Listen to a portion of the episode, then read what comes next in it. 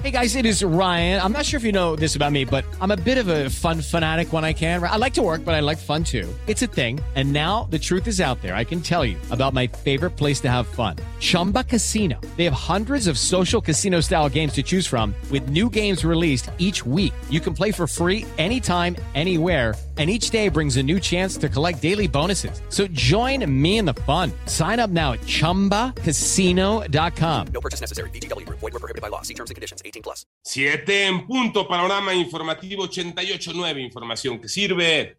Yo soy Alejandro Villalbazo en el Twitter, arroba Villalbazo13. Es miércoles 22 de diciembre.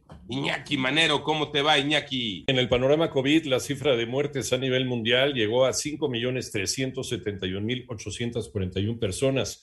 El número global de casos alcanza ya los 276.306.083. Son datos del gran concentrado de la Universidad Johns Hopkins.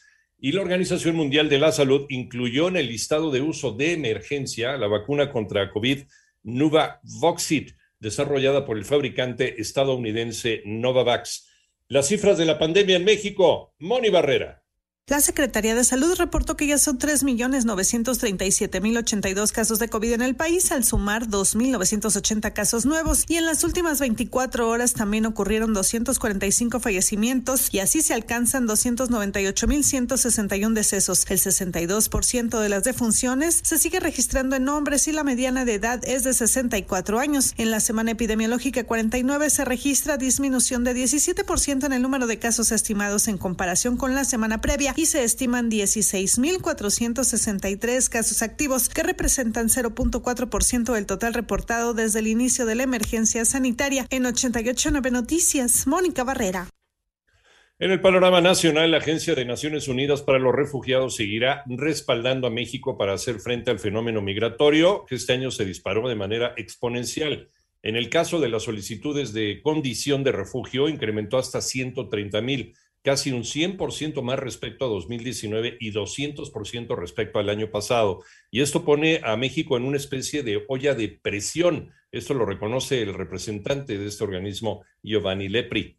Por otra parte, hoy en el Diario Oficial de la Federación se publica el decreto presidencial por el que las aduanas del país adquieren autonomía técnica, operativa, administrativa y de gestión con la creación de la Agencia Nacional de Aduanas de México.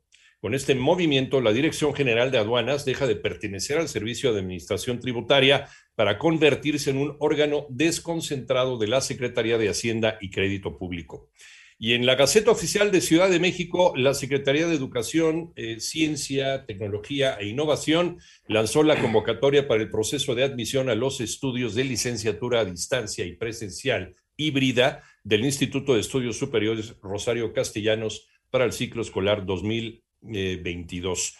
En eh, Tepic, Tepic Nayarit, cinco presos conformaron la primera generación de abogados que concluyen la licenciatura en Derecho al interior del Centro de Reinserción Social Venustiano Carranza, informa la Secretaría de Seguridad y Protección Ciudadana del Estado.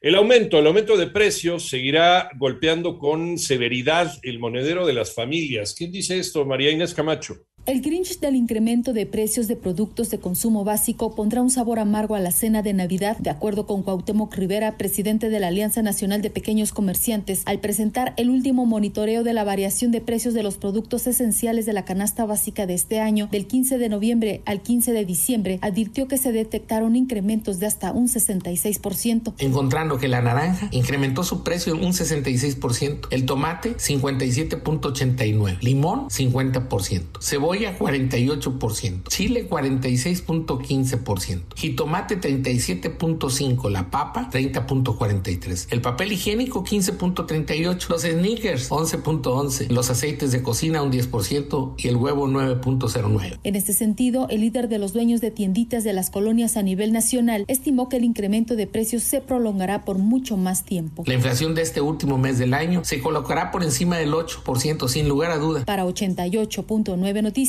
María Inés Camacho Romero. En el panorama internacional, los precios del gas en Europa alcanzaron un nuevo máximo después de que los envíos rusos a Alemania invirtieran su dirección, una medida que según el Kremlin no tiene ningún trasfondo político.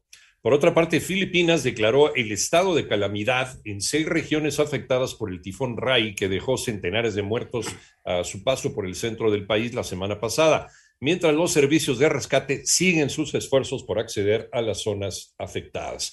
El eh, Congreso brasileño aprobó la ley de presupuestos para 2022 en el que incluyó el millonario programa de distribución de subsidios a los más pobres propuesto por el presidente Jair Bolsonaro en pleno año electoral, además de un criticado aumento de los fondos para las campañas políticas.